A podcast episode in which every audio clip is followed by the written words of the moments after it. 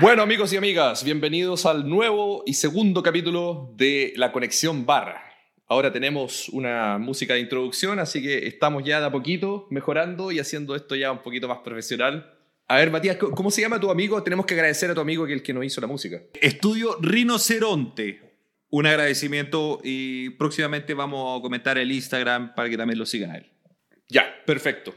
A ver, démosle con el primer tema principal. Me parece bien. Eh, posteé ahí en, en, Instagram el jueves, fue, el jueves mío de Australia, que es como un día más adelante que en Chile. ¿En el futuro estás tú? Estoy en el futuro. Fui a ver El viaje de Chihiro, que es la película del estudio Ghibli, dirigida por Miyazaki. Yo creo que es la película más conocida de él en el mundo occidental, digamos. Bueno, nosotros que nos gustan las películas, ya conocemos toda la, toda la librería de los estudios Ghibli.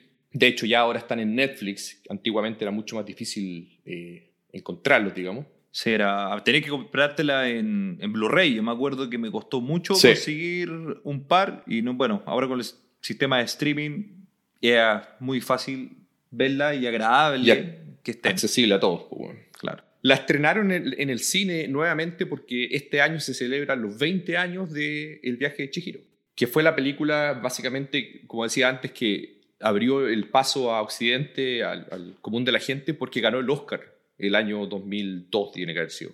¿Qué, qué Oscar? El Oscar a Mejor Película Animada. Ah, perfecto. Entonces después de eso Disney compró los derechos de todas las películas del estudio Ghibli y empezó a, las tradujo todas, les puso doblaje en inglés con actores conocidos, así como Liam Neeson, sale en Ponyo, por ejemplo, eh, en, en, La Princesa Mononoke, sale Gillian Anderson y salen varios actores conocidos. Yo no, yo no sabía, nunca, bueno, nunca la he visto en español. Yo generalmente me gusta verla en el idioma que es. Efectivamente. Pero no sabía que tenían. Bueno, lo mismo que hace, lo mismo que hace Disney con las películas, no sé, El gato con bota es eh, Antonio Bandera. Claro, entonces esa fue la intención, fue para atraer al, público general. La doblaron con, las doblaron con eh, voces de varios actores conocidos. Entonces, eso la hizo, bueno, yo creo, que la gente decidiera verla. más. A mí, a mí me da la impresión que antes lo estudio Ghibli, bueno, no se conocía mucho, más, más que nada la, gente que está en el medio, no sé, japonimación, anim, mundo japonés, las conocía, pero era media difícil de, de adquirirla, como dije antes. Sí. Y de un minuto para otro empezaron a ser más conocidas. Eh, no sé si fue por Netflix, pero es que ya tenía una cartera de películas para atrás. Incluso creo que no todas son de Miyazaki. Creo que el, hijo, Goro, ¿no? Sí, Goro Miyazaki, ese es el hijo. Ya. ¿Pero es porque Miyazaki dejó de hacer las películas en algún minuto? ¿Se aburrió o el hijo también quería incorporarse? No, lo que pasa es que el, el estudio Ghibli es un estudio de animación. Ahora, el, si, no, si no me equivoco, hoy en día el estudio más grande de animación el más conocido o más famoso, no sé, el mejor estudio. Yo diría que el más famoso, no sé si el más grande, porque eh, eh, siempre están con problemas de presupuesto, digamos. Ya. Porque desafortunadamente esta, este tipo de animación 2D, digamos, animación a mano alzada, como, el, como era antiguamente, está casi que en extinción, pues, bueno. ¿Cachai? Entonces ya pasa a ser un arte, una forma de arte, casi que una artesanía, más que una producción masiva como Pixar, por ejemplo, que saca una película cada año. Oye, ¿y esto que podríamos decir que es Japonimación esto? Claro, pues cabe, dentro del, del, anime, digamos. Y ya, cabe dentro del anime. Eh, ¿No tiene nada en computador? Mira, mira es, buena, buena pregunta, porque el año pasado salió una película que fue la primera película hecha con computador, digamos, al estilo Pixar, eh, con, con eh, animación computarizada. Ya. Que la dirigió el, el hijo de Miyazaki, Goro, Goro Miyazaki. La película se ve pero horrible, weón. Yo ni siquiera la he visto. Siendo fanático del estudio Ghibli, es pero malísima, weón. No sé, es como una bruja, una niña bruja. Eh, pero se ve tan feo, weón. Es un feo malo porque hay otra que es la princesa Karuga, Kuruga, algo así. Ah, la princesa Kaguya. Kaguya que son dibujos. No, pero es raja esa, Sí, pero es otro tipo de dibujos que se ven como básicos, pero. Sí. Pero tiene un trabajo de fondo bien hecho. Sí, no, e, e, esa película es la raja. O sea, si, no la habéis visto, vela, porque el estilo de dibujo es inspirado en las obras de arte japonesa antigua. Sí, no, no, sí, por eso te digo, pero eh, completamente rompe los esquemas de las otras películas, el tipo de dibujo. Sí, pero esa es porque la dirigió otro tipo, no, es, no fue Miyazaki tampoco. A esa película le fue muy bien y dio muy buena crítica. Debo reconocer que esa yo no la he visto. ¿Por qué? Por el estilo de dibujo yo no la he visto. Es súper buena, weón. Yo la vi, en, la vi antes de que saliera en Netflix. Y no, weón, es súper buena, súper buena. Es, es del director... Ah, tal vez me equivoco con el nombre, pero creo que se llama Hideo Takahaka, que es el bueno, se murió hace creo que tres años atrás. Sí, creo que él. Él es el, fue, era el, compadre de Miyazaki. O sea, ellos dos juntos crearon el estudio y él fue el otro de los directores buenos de, y famosos de, del estudio Ghibli. Él hizo esa, La princesa Kaguya, y hizo otra que es súper conocida y que puta, es más triste que la mierda, que se llama, puta, en castellano se debería llamar así como la cueva de las luciérnagas. Sí, la cueva de las luciérnagas, sí. Esa. No sé si la he visto, pero es súper triste, weón. Es buena, pero es súper triste. Bueno, la pregunta que te decía yo de la animación, más que nada, eh, si tenía generado por computador, por ejemplo, en el anime One Piece, ya. ¿ya? Hoy en día también está todo dibujado, me imagino que a mano alzada también, pero de repente, por ejemplo, cuando sale un barco, el barco sale generado por computador como en 3D con un filtro. Sí, sí, te entiendo. Pero es algunos, algunos casos puntuales, no es todo el rato, pero sí ya empiezan a colocar eso. En Dragon Ball Super pasa lo mismo. También a veces crean eh, objetos o algo en, generados por computador. Y los mezclan con la eh, animación 3D, Con, el, le tiran el filtro arriba para que se vea como animación pero se nota la diferencia. A eso era mi pregunta, si han hecho eso en alguna de estas películas. Sí, efectivamente lo han hecho. La primera película que utilizó algunas eh, imágenes generadas por computadora fue La princesa Mononoke. Ya, perfecto. Algunas escenas puntuales, más que nada en eh, algunos escenarios y algunos objetos y cosas así. Sí, esa parte de arriba cuando están tirando cañones al, y quemando el, bosque. A la, como la fortaleza. Sí, la fortaleza. Ah, sí. Pero a Miyazaki no le gusta esa wea. Sí. Es que es un viejito, entonces eh, vieja escuela, El todo a mano alzada, pero facilita también el trabajo porque dibujar todas las cosas un millón de veces es súper complicado. Entonces, claro, eso fue la primera vez en Princesa Mononoke y en Chihiro, en el viaje de Chihiro, que bueno, la vi hace dos días atrás, nuevamente porque la he visto como mil veces. ¿Ya? Se notan en algunas escenas. Hay una escena donde Chihiro va caminando como en un rosal, en un campo con rosa, y todas las flores están hechas con 3D, algunos escenarios en 3D. Son detalles. No, no pasa todavía que sea gran parte de la película generada. No, no, nunca quisieron hacer eso. Y por eso el, el, el Goro Miyazaki decidió hacer la película completa, esta última de la bruja, y el resultado es pero horrible, porque ni siquiera es al nivel de una película Pixar, donde la animación es buena. Ah, esta, la animación se ve mala, como si fuera de los 90, y pierde toda la gracia y el carisma de una película del estudio Ghibli. Bueno. Sí, que las películas del estudio Ghibli son, son todas sentimentales, como que te, te enamoráis del personaje o del mundillo de la película. Que eso es como... Aparte no sé, para mí, eh, no, no, la he visto todas, parece. Ya. Me debe faltar la última. Yo creo que desde el castillo andante para adelante hay una que se llama.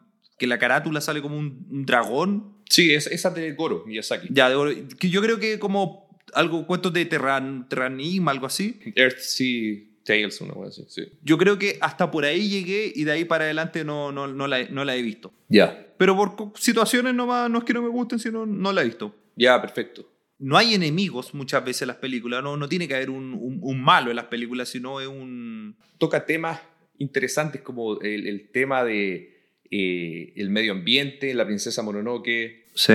Bueno, siempre son temas muy interesantes. Y lo otro que tiene Miyazaki y que es súper interesante, que hoy en día casi que forzadamente están tratando de hacer ah, sí, sí. todas las películas con la personaje femenina fuerte, que no tiene nada de malo, pero Miyazaki viene haciendo eso desde los 80. Sí. O sea, sus películas siempre son niñas las protagonistas y nunca tienen problemas, o sea, siempre son las que resuelven el, eh, toda la aventura al final. Y ahora hoy en día casi que es forzada weá. Miyazaki lo viene haciendo hace mucho tiempo. Entonces, y ahí es cuando salen bien. Sí, Porque efectivamente a ti no te importa que sea una niña, es perfecto, o sea, lo los personajes son súper carismáticos. Como en los Avengers, cuando aparecen todas las mujeres la contra Thanos. Claro, la, la, escena perfecta donde están solamente las mujeres, como que no nos fuercen, pues. son, son temas que Miyazaki toca hace mucho tiempo y por eso yo creo que las películas son, eh, son atemporales, weón. Sí. ¿A ti, ¿A ti te gusta la música de las películas? Sí, me gusta harto eh, la música. Incluso hay un. A Chile, yo creo que quizá hay Australia también, ha venido la Sinfónica o. O no sé si era grabado, era una sinfónica, pero era como un recital que acá lo dieron yo no pude conseguir entrada, lo intenté, porque además, si no me equivoco, eran gratis. Si ¿En no me serio? Uh. Sí, si no me equivoco, fueron gratis y quizás me equivoco, pero la cosa yo intenté y no, no pude. No, no pude nomás y me lo perdí, porque era algo que me gusta. La, la música es, es una de las cosas, una de las mejores cosas que tiene yo creo que los estudios Ghibli, weón. Y toda esa música la compone un, un tipo que se llama eh, Joe Hisaishi, que yo tuve la fortuna de ver en vivo justo antes de la pandemia, el- a principios de 2020. Vino a Melbourne, en Australia, y tuvo dos conciertos. Yo fui a los dos conciertos. Es pero espectacular, weón. Yo creo que es el mejor concierto que he visto en mi vida. Es súper, súper bueno, weón. Mira, si tú buscas ahí en YouTube, hay conciertos de él, weón, eh, que, que hizo en Japón. Hay uno que es como del aniversario 30 de los estudios Ghibli o algo así. Está en YouTube, lo podéis ver completo. Sale toda la música de todas las películas, es súper bueno. Así que el que quiera, el que esté interesado en, saber un poco más de, la música de, de los estudios Ghibli, busque Joe Hisaishi, Estudio Ghibli en, en YouTube y va, va a encontrar por lo menos un par de conciertos que son buenísimos. Eh, la música es muy interesante. Bueno, y, y un poco el- lo que le da carácter también al- a la animación y a la historia, porque si tú colocas la misma historia con otra música, Sí. no pega ni no tiene la nostalgia, no, no te da quizás no te genera tristeza o alegría. Sí. Un buen porcentaje del que estas películas sean tan buenas eh, corresponde también por la música. Yo creo que es, es- es casi que el corazón de, de- de la película. O sea, es clave tener una buena música para este tipo de películas. Sí, no, a mí, a mí me, me encanta. weón. ¿Cuál fue la primera que viste de las Ghibli? weón? La primera que vi creo que fue el viaje de Chihiro. Sí, yo también fui para el viaje de Chihiro. Lo que más me acuerdo es cuando, no sé si comenzaba ahí, pero si me voy al pasado, me acuerdo cuando está cruzando el, ¿El túnel? este túnel del tren, creo que los papás se convertían en cerdo o algo así. Sí. Sí, los papás se en una, como en una feria, sí, una feria fantasma. En una feria y ahí eran como grotescos los, los dibujos que era algo nuevo para mí. O sea, no, si me, dice, me dices ahora, veo una de esas películas, quizá ya no es algo novedoso porque ya lo he visto. Claro. Esa es la que está el tipo este como que se convierte en un dragón volador, ¿o no? Sí. Un dragón blanco, que era como el... Haku se llama el, el- el tipo. Eh, eso es lo más o menos lo que yo recuerdo lo que cuando yo vi de infancia. Y de ahí la empecé a ver, la empecé a ver todas para adelante y Sí. no sé, y para atrás. Sí, porque vienen de los 80 estas películas. Sí, pues por eso, ahí para atrás por Corroso, eh, hay otra, unos mapaches, eh, bueno. Esa de los mapaches igual es divertida. Es- Esa es del otro director, el amigo de Miyazaki, de Takahaka. Esa, esa también es buena. Pon poco se llama. Ah, ya, perfecto.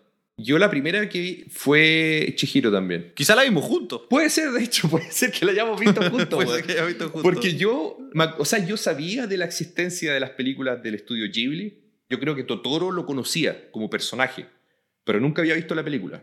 Pero Totoro es, es algo bastante universal. O sea, si tú ah, le sigues estudio Ghibli, eh, quizás no lo conocen, pero te dicen, alguien te, pregu- alguien te pregunta quién, decir, no, ese es que es como un oso grande, todo con un paraguas, algo. Ah, o le mostré la foto, sí lo he visto. Es que pasó a ser el, el icono, bueno, tiene el icono en, en el símbolo Sí, bo. del estudio, el, el- el logo del estudio es Totoro.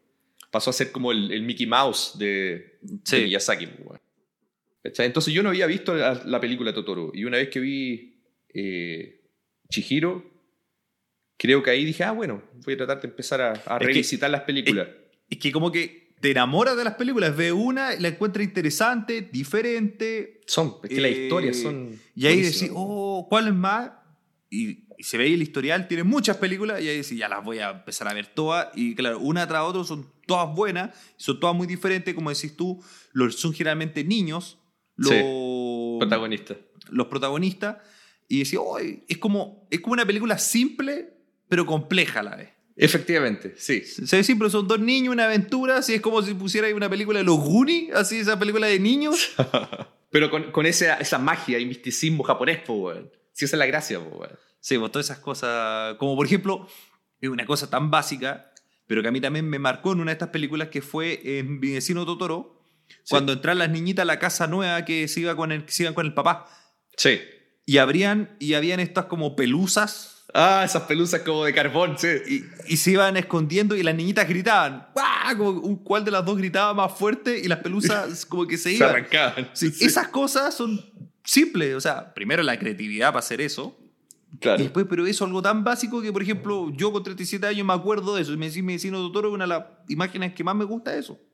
Claro, y, captura tan bien eso, el, como la inocencia de los niños y, sí. Y la, reacción espontánea que tenían con los bichitos estos, con las pelucitas esas. Sí. Eh, no, son, pero es genial, güey, es genial. A mí, a mí me encantan las películas de Miyazaki, güey. Ahora, ¿cuál dirías tú que es tu favorita? contemos solo las de Miyazaki. Ya. ¿Cuál, ¿Cuál es tu favorita? El Castillo Andante. El Castillo Andante, güey. Sí, Mira A ver, cuéntame, ¿por qué? Mm, no sé, me gustó mucho también por el tema este, el, que se convertía como en pájaro. Sí. Y había también un, como un espantapájaro. Hay un espantapájaro también, sí. Como un espantapájaro, que, uy, un espantapájaro como que lo seguía para todas partes. No me acuerdo mucho hoy en día con la película. Que era mudo. Y este se convertía en, en, en pájaro y también había una, una bruja. Hay una bruja también, sí. Sí, también hay una bruja que. Bueno, la bruja se parece mucho, si no me equivoco, a la de Chihiro, ¿no? Sí, más o menos. O sea, no es tan grotesca como la otra, pero claro, media narigona y gorda. Sí, sí, se le había parecido. Y mira, no sé más allá, Mauricio, el por qué, pero si me sigo una, ¿cuál es la que me gusta? Esa. Quizás por el contexto que era un castillo andante, algo que. no, no sé. El, diseño del castillo es súper eh, ingenioso y bueno. A mí me encanta el diseño del castillo. Sí. Y la animación del castillo también está súper bien hecha, como las distintas partes cómo se mueven los componentes y todo, súper eh, eh, bueno. Quizá yo creo esa es una de mis... Quizá la favorita. No es, no es la que me marcó más, quizá. Pero sí es como mi, mi película favorita de Steven Gimple, sí, yo, creo que Ya, perfecto. ¿Y la tuya? La mía es, sin duda, eh, La Princesa Mononoke. Ah, esa también es muy buena. Esa es, yo creo que ni siquiera es una de mis películas de Ghibli favoritas, yo creo que es una de mis películas favoritas en general, contando películas con actores y películas animadas. A ver, es una película épica. Sí. A una escala que no se había hecho antes, por lo menos en este estilo de, película eh, animada. La música, yo creo que es la que tiene la mejor música, súper emocional, transmite toda la esencia de la película, que es lo, cómo el medio ambiente trata de sobrevivir a los ataques de los humanos, básicamente. Sí. Porque si tú veis la princesa Mononoke, que era humana, ella decide estar del lado de los animales, y el, el, tipo este que llega a la, a la fortaleza esta donde está la, la Lady Iboshi, que era la, la, mujer esta que, que, construía las armas y que estaba dispuesta a destruir todo el, el, bosque porque quería seguir construyendo su ciudad y expandirse, digamos. Entonces es, básicamente una alegoría a lo que pasa con la destrucción del medio ambiente. Y entonces todo el trasfondo que tiene es bueno, el, los dibujos, los personajes, no, yo encuentro que es perfecta esa película. Es realmente perfecta. Bueno, a mí, quizás no es mi favorita, pero sí, como te decía, eh, es la que quizás más me marcó, pero por el tema más como místico que tiene la película. A mí me gusta mucho la naturaleza, los cerros, los bosques, todo eso. Yo creo que una de las cosas que más me gusta a mí. Si alguien nos, está escuchando de otro país, el sur de Chile, eh, lo que más me gusta a mí, que para mí... Es verde, es como ir al bosque de la princesa Mononoke. Bueno. Sí, les recomiendo todo eso en Chile y, los personajes que tenía y donde tiene ese lado místico que aparece este como un ciervo, una especie de ciervo con cara humano. Era el espíritu del bosque, si no me equivoco. El ya, y todo eso, como que ese misticismo, que ya que a mí me gusta la naturaleza, como que yo creo eso y digo, oh, sí puede existir. Y, y, ese como, como jabalí gigante que había el blanco. Sí. Que se empezaba como a deformar, no sé se empezaban a transformar y, se convertían en demonios. No, y, y eso, no solo eso, sino también, por ejemplo, el, personaje eh, hombre, el niño este que andaba arriba de una especie de... No sé si era un ciervo, porque tenía como dos astas nomás. Sí. Es un animal característico, característico de allá. Eh, bueno, todo ese misticismo que tiene es yo creo que lo que me, me, me identifica quizás en esa película. Sí, eh, eh, eso es, el lado de la naturaleza y todo eso es, eh, es espectacular. Y se ve, pero precioso. O sea, cada cuadro de esa película es como una pintura que podrías poner en tu, en tu muralla. Ahora, yo te quiero hacer una pregunta, Mauricio. Tú que has viajado más que yo por el mundo. ¿Esos bosques, inspirados, de dónde son? ah, ya sé a lo que va tu pregunta. Mira, Miyazaki se inspiró en un bosque que existe realmente, En este minuto no me acuerdo el nombre del bosque, pero sí sé, ese, ese bosque existe en una isla que se llama eh, Yakushima, que queda al sur de Japón. Si tú vas a Japón, llegas hasta la puntita del final de Japón, de ahí más abajo hay otra isla que se llama Yakushima. Y yo tuve la suerte de visitar esa isla hace un par de años atrás, fui a Japón, y fui al bosque donde Miyazaki se inspiró. Es espectacular, es súper bonito. Es súper, súper bonito. Hay unos, caminos para hacer hiking o trekking. Ahora, cuando estaba en esa isla, conocí a un japonés que el tipo no hablaba nada de inglés, bueno, menos español, así que nos teníamos que comunicar con, con Google Translate, Translate, con el teléfono. Sí. Y él me preguntó que por qué estaba yo en la isla. Yo le dije, bueno, porque vine, me gustan las películas Ghibli, vine a ver la, el bosque Mononoke Hime, así se llama eh, la princesa Mononoke en inglés, o sea, en, en, japonés. Y él me dijo, mira, te voy a mostrar algo. Y fuimos a una posada, porque esta isla no es una isla llena de resort ni nada, una isla súper rústica. Tocamos la puerta, una señora en japonés nos dijo que podíamos entrar y había, tenía dibujos originales de Miyazaki que él había había hecho durante su visita antes de la princesa Mononoke, bueno. La señora los tenía pegados en la muralla. ¡Oh!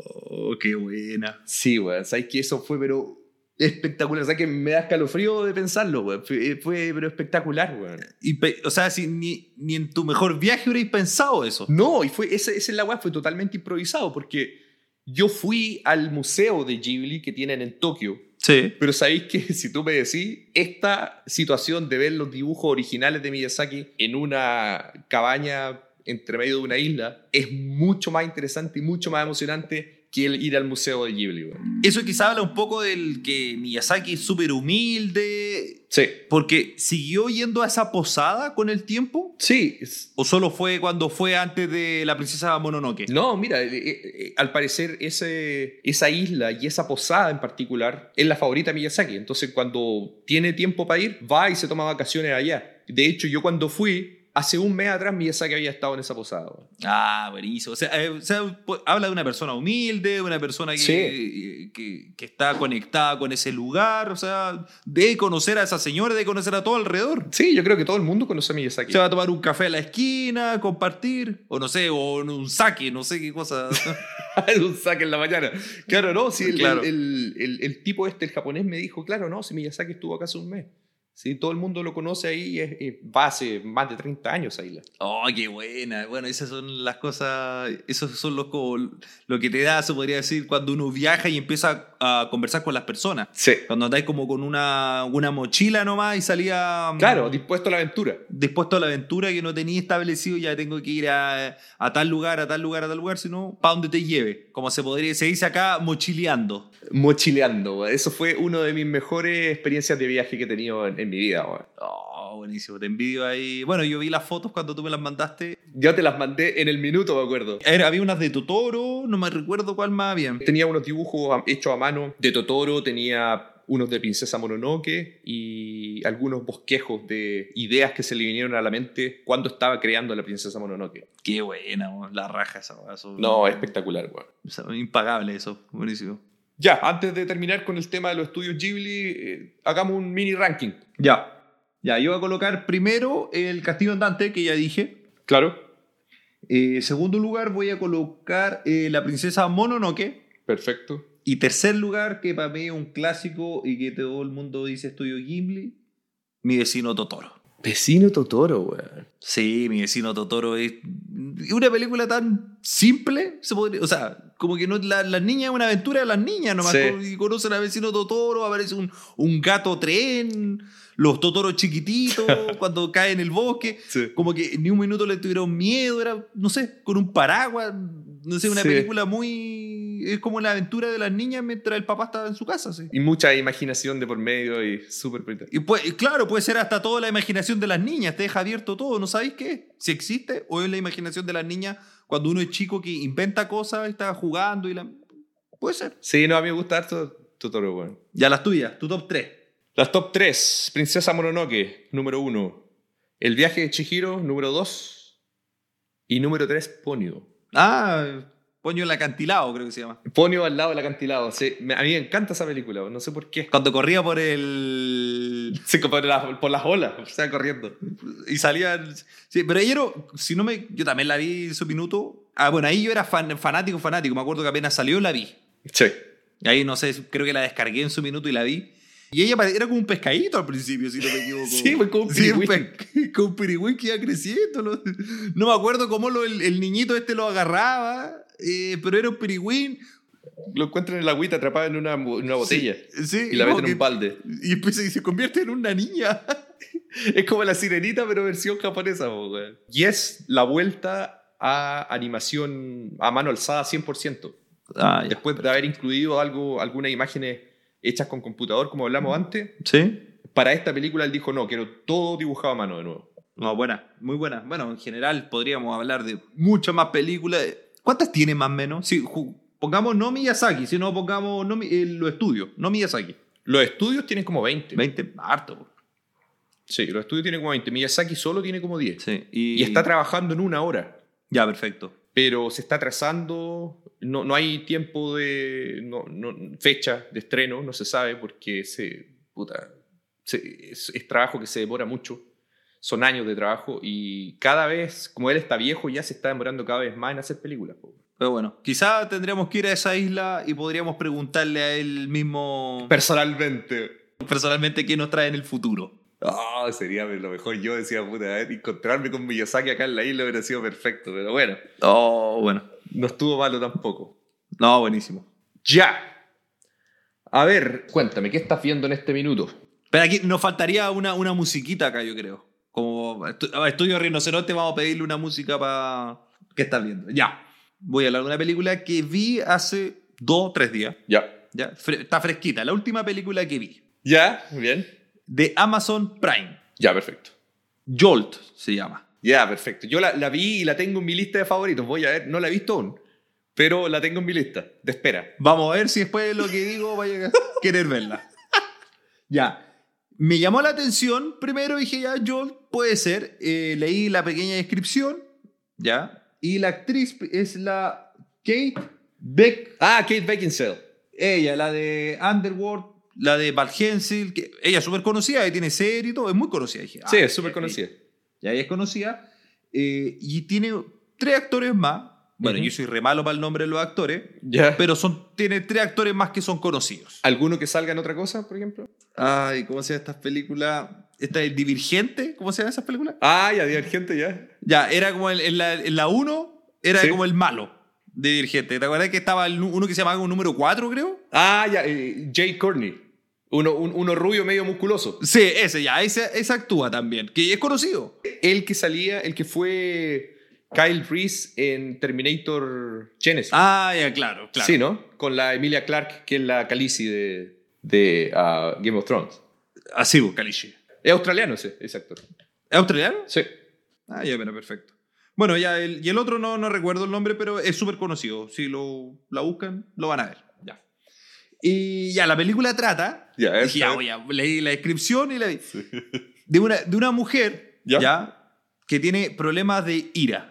Ya. Ya, de impulso, ira. Dije, ay, este es como la película de Jack Nicholson con Adam Sandler. Con Adam. Sandler, sí, pues. ¿Ya? Pero el- los ataques de ira que tenía ella eran al nivel de matar a una persona con la ira. Ah, mierda. Ya.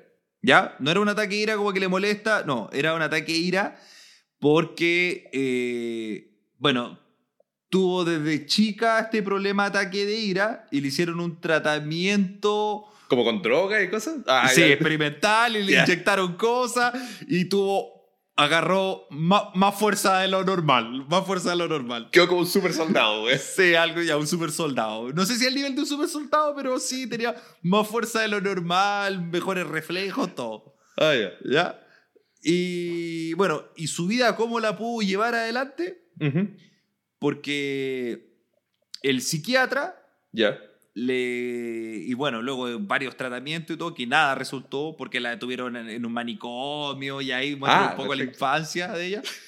Y la ira siempre estaba ahí y entre medio le enterraba, no sé, un lápiz en el ojo a alguien. O sea, los ataques de ira eran por cualquier cosa. O sea, si tú, eh, no sé, pues estás, estás haciendo un sonido con comiendo chicle, por ejemplo, eso Ah, le ya. molestaba y te podía atacar. Ya, perfecto. No había nada puntual que gatillara No. el, el- el ataque. Cualquier cosa. Ah, ya. Ya. Esa era mañosa la, la mujer. Sí, ya, ya, bueno, puede ser la historia, quizás no es tan mala por ahí. Y la única manera, después ya adulta, de controlar esto, con este psiquiatra le dio como un traje, como con unos chupones, así como Wolverine cuando salía de... ¿El arma X? Cuando le ponían el... Sí, le, Proyecto X, cuando, cuando le, sa- Sí. le sacaban, Sí. le ponían el adamantium y salía. Ya, sacan el casco y era un traje bastante parecido. Ya.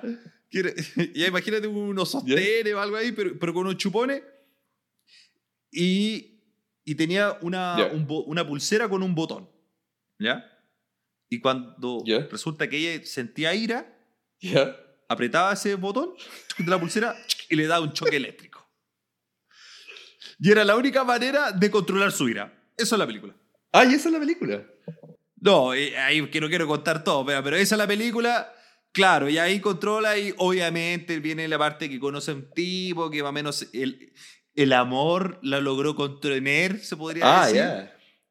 Y hasta que al final tiene que derrotar al gángster número uno que vive en el último piso de la torre. Así una cosa, pero mala, no, mal, mal. No. Puta, no me tinca muy buena, digamos. O sea, ahora que me contáis, porque también yo leí la, el- la pequeña descripción, caché que la actriz, que aparte es bien bonita esa actriz, así que quería verla.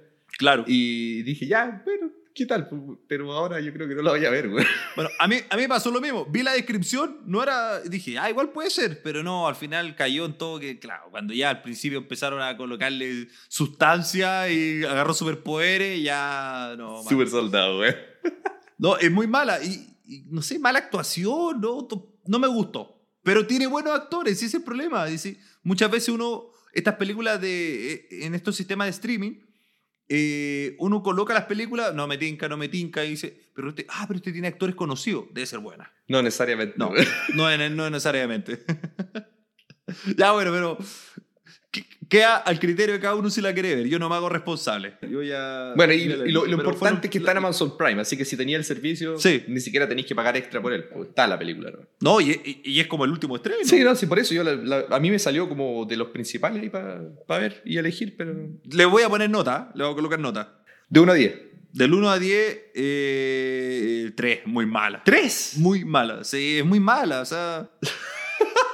a, a Space Jam también le había puesto 3, quizás soy muy... Uy, sí, pues la, la, semana pasada también le pusiste 3 a la otra. güey. Sí, bueno, también. O sea, hasta ese nivel. Sí, muy mala. La sí. Pero bueno, había que terminar de verla. Ya, ¿y tú? ¿Qué ves? Eh, yo vi, a ver, vi un tráiler de una película que me interesó, que aún no sale, creo que sale este año. Es una película que se llama The Deep House, ¿Ya?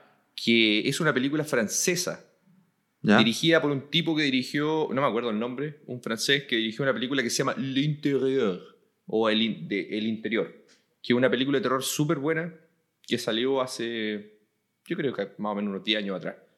Eh, es súper buena, súper sangrienta, y es como del, del nuevo, de la nueva camada de películas violentas y sangrientas francesas, que salió hace unos años atrás. La primera fue Alta Tensión, que creo que salió en 2003. ¿Sabes? Chuta, más de, más de 10 años.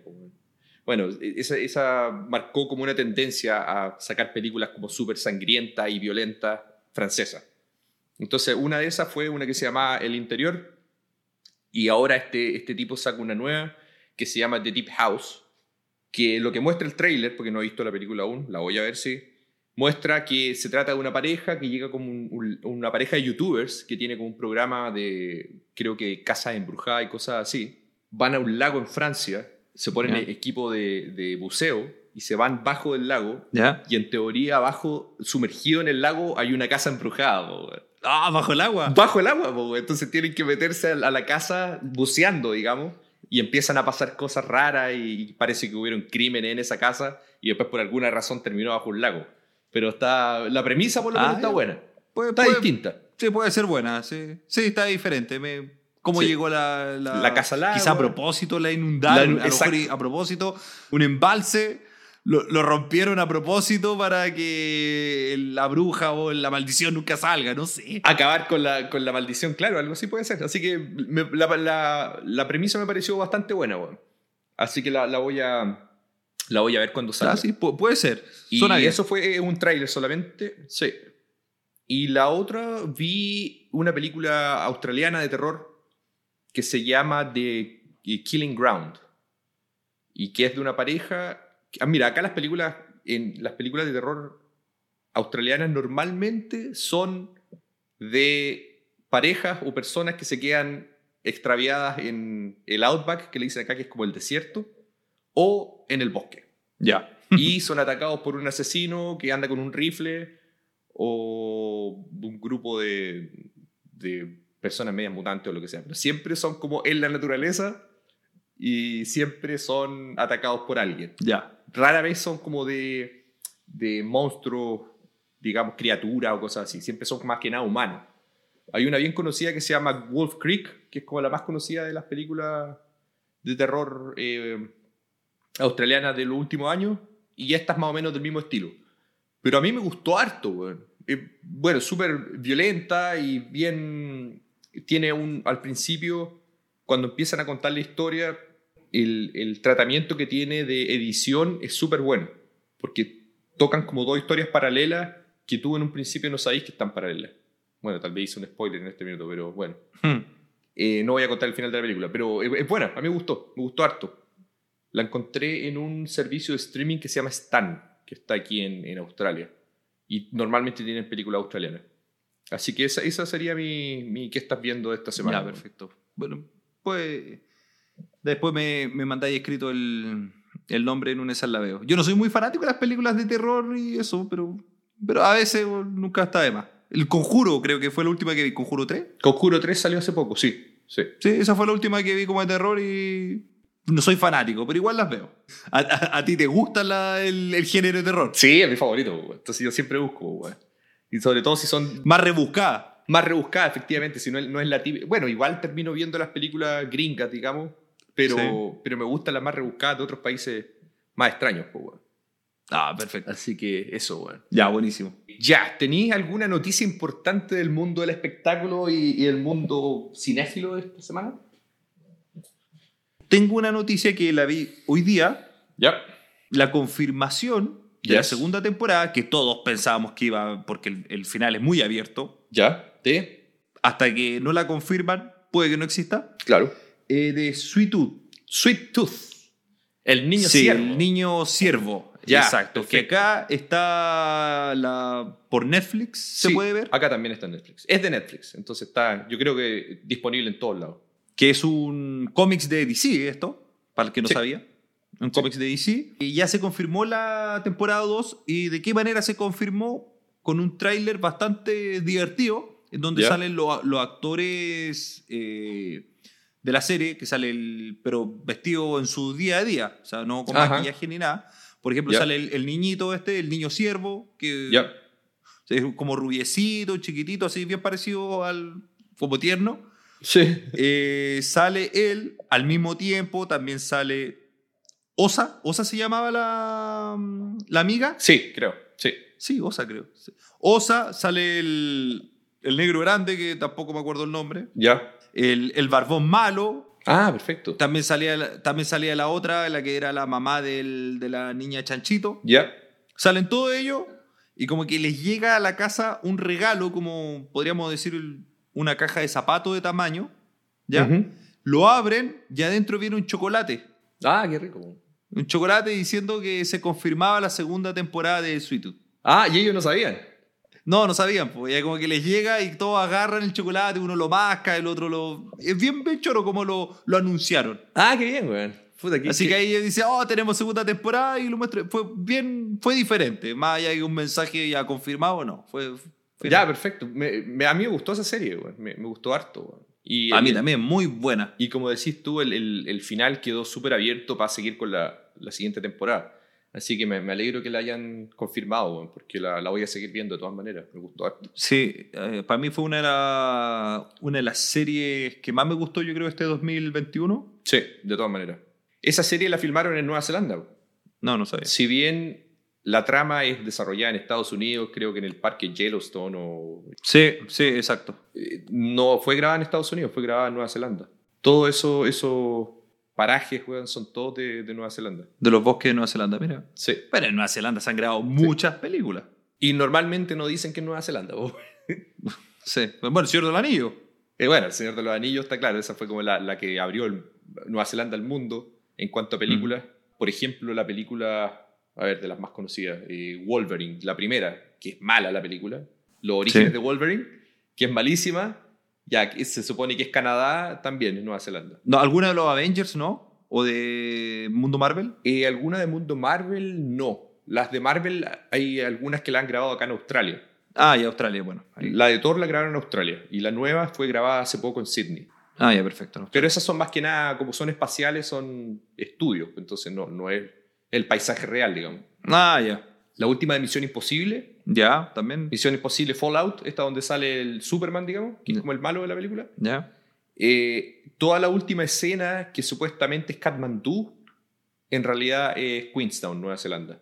Que yo vivía ahí por un año, entonces sabía perfectamente, cuando fui al cine a ver la película, Decía yo, eso no es Kathmandu, eso es Nueva Zelanda, Yo vivía ahí, yo sabía todos los paisajes. ¿Te acordás cuando te fui a ver allá a Austral, a Nueva Zelanda, a Wellington también? Sí, a Wellington. Wellington. Y fuimos al cerro donde grabaron el Señor del Anillo, cuando estaban los los Nazgûl, cuando los Nazgûl estaban buscando los hobbits y como que se escondían, parece que ese era como ese era el sector. Y era un cerro normal. Es un cerro que está a 10 minutos caminando del centro Sí, pero estuvimos ahí. Y claro, estuvimos en, locación del Señor de los Anillos. En locación del Señor del Anillo. Claro, sí, sí, me acuerdo eso.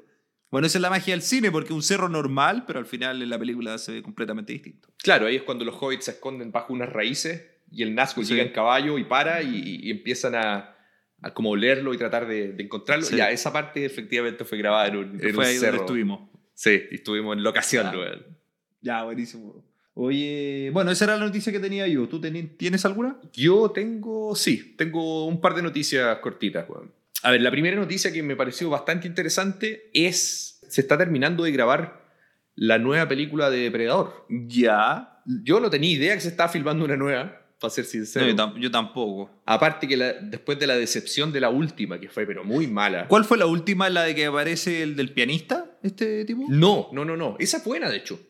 Esa es la que se van a, que a varios, de, varios del planeta Tierra, lo, como los mejores, sí. no sé, guerreros se podría decir, los captura una nave y lo llevan a un planeta y como que lo empiezan a cazar. Ya, no, esa es la anterior a la última. Esa se llama Depredadores. Depredadores, ya. ¿Y cuál Predators. Es esa, y es buena esa, esa no es mala, bueno. Es buena.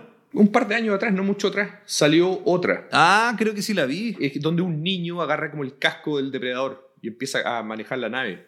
Sí, creo. Es muy mala. Y todos pensábamos que iba a ser buena porque el escritor de esa película y director, parece, fue un, tipo que se llama Shane Black, que normalmente escribe películas buenas. Y bueno, él sale en la primera Depredador como actor. ¿Ya? Él, el tipo que tenía lente, con anteojo y que lo, matan primero. Él es el que escribió esta. Es lejos la mejor película de Depredador, es muy buena. Sí, incomparable, weón. Entonces, lo que dijeron con respecto a esta nueva, que a todo esto no se va a llamar Depredador porque va a ser como un reboot para empezar la saga fresca, digamos, eh, le van a poner Skull, ya. que significa cráneo en español. Ya, perfecto. No sé si lo traducirán, le pondrán cráneo o la dejarán como Skull, pero se va a tratar básicamente de el primer, la primera visita de un depredador a la Tierra. Ya. Porque lo que, lo que aprendimos en la original, en la de, Schwarzenegger, es que se da a entender de que los depredadores venían cada cierto tiempo a la Tierra. Sí. Porque cuando él habla con esta mina, esta niña que toman de, esta mujer que toman de prisionera, sí, sí. ella cuenta que en, en, su aldea llegaban los depredadores cada cierto tiempo, en los meses de calor y cosas así. Entonces se da a entender de que los depredadores venían visitando ya de hace mucho tiempo. Sí, sí, sí. Y de hecho en la segunda, con Danny Glover, que a mí no me gusta mucho. Esa es en la ciudad. En la, ciudad. En la segunda, al final, el depredador le regala al, al personaje del Danny Glover, ah, le regala como un, arma que era como de la época, no medieval, pero de la época, no sé, pues, del 1700, así como un mosquete, una de esas armas antiguas. Entonces se da a entender, obviamente, nuevamente, de que los depredadores venían visitando por décadas, siglos tal vez Entonces, esta película se va a setear en la época de los indios comanches. Ya, perfecto. O, no, bueno, no indios, nativos americanos comanches. Sí. Y va a ser, ellos hablaron de que va a ser estilo la película de DiCaprio The Revenant. Ya, sí, sí, algo así también lo leí. Así como con inclemencias climáticas y con animales salvajes y en el, básicamente en el bosque. Claro, o sea, básicamente, si lo decía así, va a ser bastante la historia como debería ser en el- al fondo, como la de Schwarzenegger, que llegue y va a empezar a cazarlo, seguramente. Eso, eso yo creo que hace la película. Que va, va a volver un poco a la, a la antigua, ¿no? Como la del niño que maneja el casco que dijiste. Claro, sino volver al- al- a lo clásico. Bueno, todo está volviendo a lo clásico hoy en día. Sí, pues, bueno. Y, y me parece bien. Y tener unos personajes buenos, como en la otra que estaba Jesse el Cuerpo de Ventura, por ejemplo.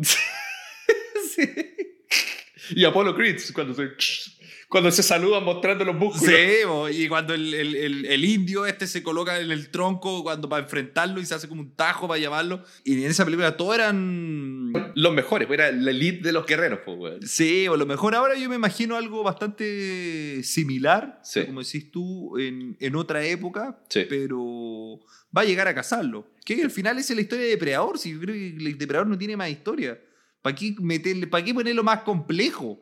Sí, Depredador es, como mismo dices tú, es un depredador, o pueden ser dos, ahí ven, que llega a cazar y a ver su habilidad de cazador, si eso debe ser. Sí, weón.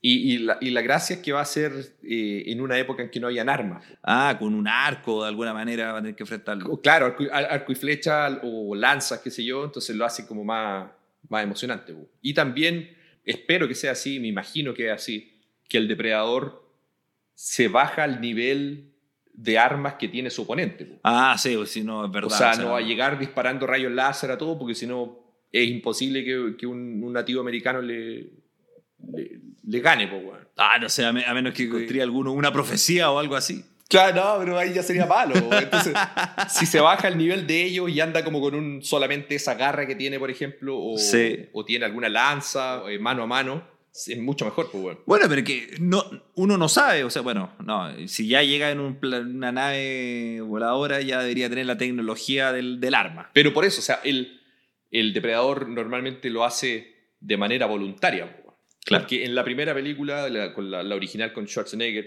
cuando se enfrenta cara a cara con Schwarz, Ah, ¿verdad? con Arnoldo, Sí. él decide sacarse las armas y pelear a combos, weón. Y ahí, ahí es cuando se saca el casco, po. Ese que es caracter- característico, ese saca el casco y era como, un, como una jaiba. y muestra por primera vez, claro, eso, eso es como el hocico con, con pinchos, po. Es que es el reto para él, pues si él es un cazador, ¿cierto? ¿Cuál es el reto del cazador? No es ma- matarte de manera fácil, sino cazarte con las mismas habilidades que yo tengo. po. Esa era la gracia, po. Entonces yo creo que esta va a ser más o menos así.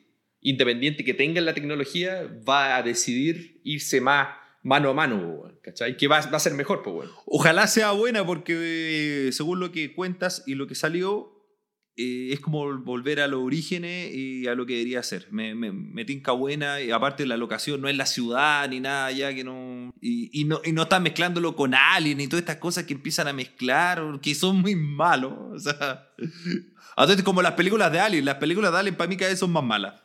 Oh, no, las películas de Alien son pero horribles, weón. Mira, si Alien, Sí. la 1 y la 2 son las únicas buenas, weón. Sí, pero después las últimas como la, la últimas que muestran como los orígenes son muy raras y no, y no me gustan. Ahora que, que tienen buenos directores, si no me equivoco. Es el mismo director de la primera, weón. Sí.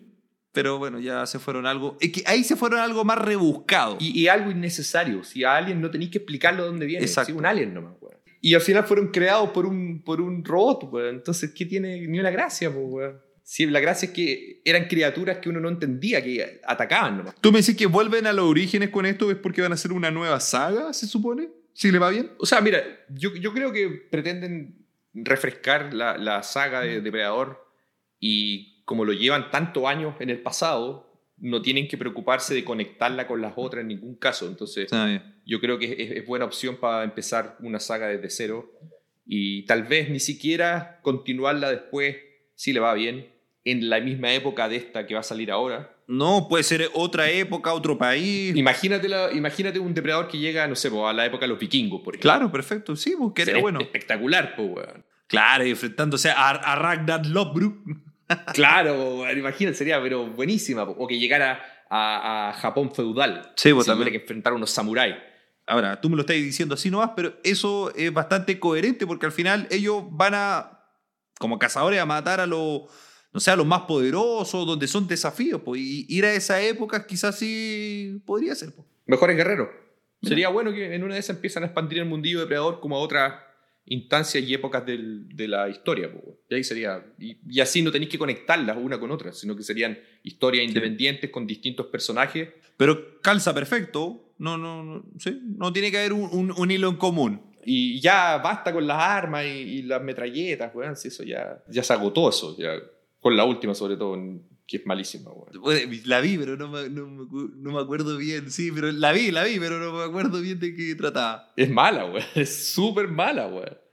Sí, no, fue la, decepción del, del, año, güey. Así que, bueno, yo creo que ese es el capítulo de hoy, pues, güey.